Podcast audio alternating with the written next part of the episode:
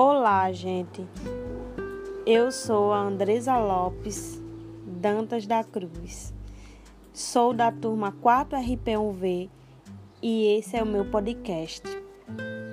Vou falar um pouco da obra para todas as pessoas intensas do autor Ian de Albuquerque.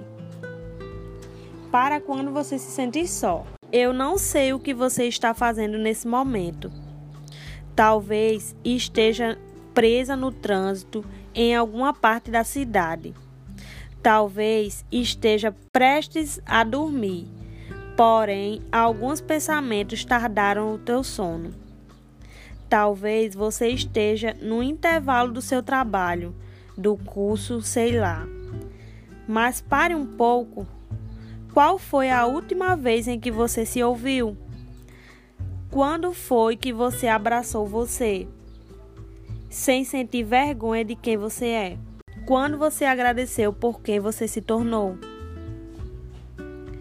A vida tem sido corrida, eu sei, mas me diz, qual foi a última vez em que você conversou consigo mesmo e enxergou que as suas dores precisam de você para se curar?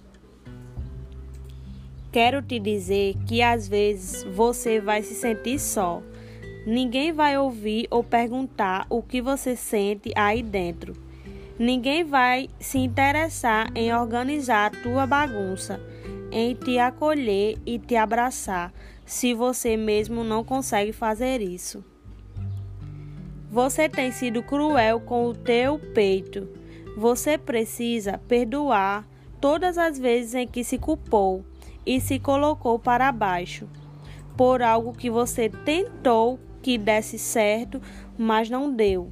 Não deu porque não dependia só de, da tua vontade. Não se auto-sabote por ter ficado tempo demais em algo que não merecia sequer um segundo da sua dedicação.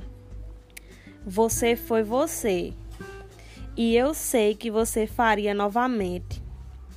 Então, não precisa se culpar, caramba, por sentir tanto a ponto de assustar quem sente tão pouco.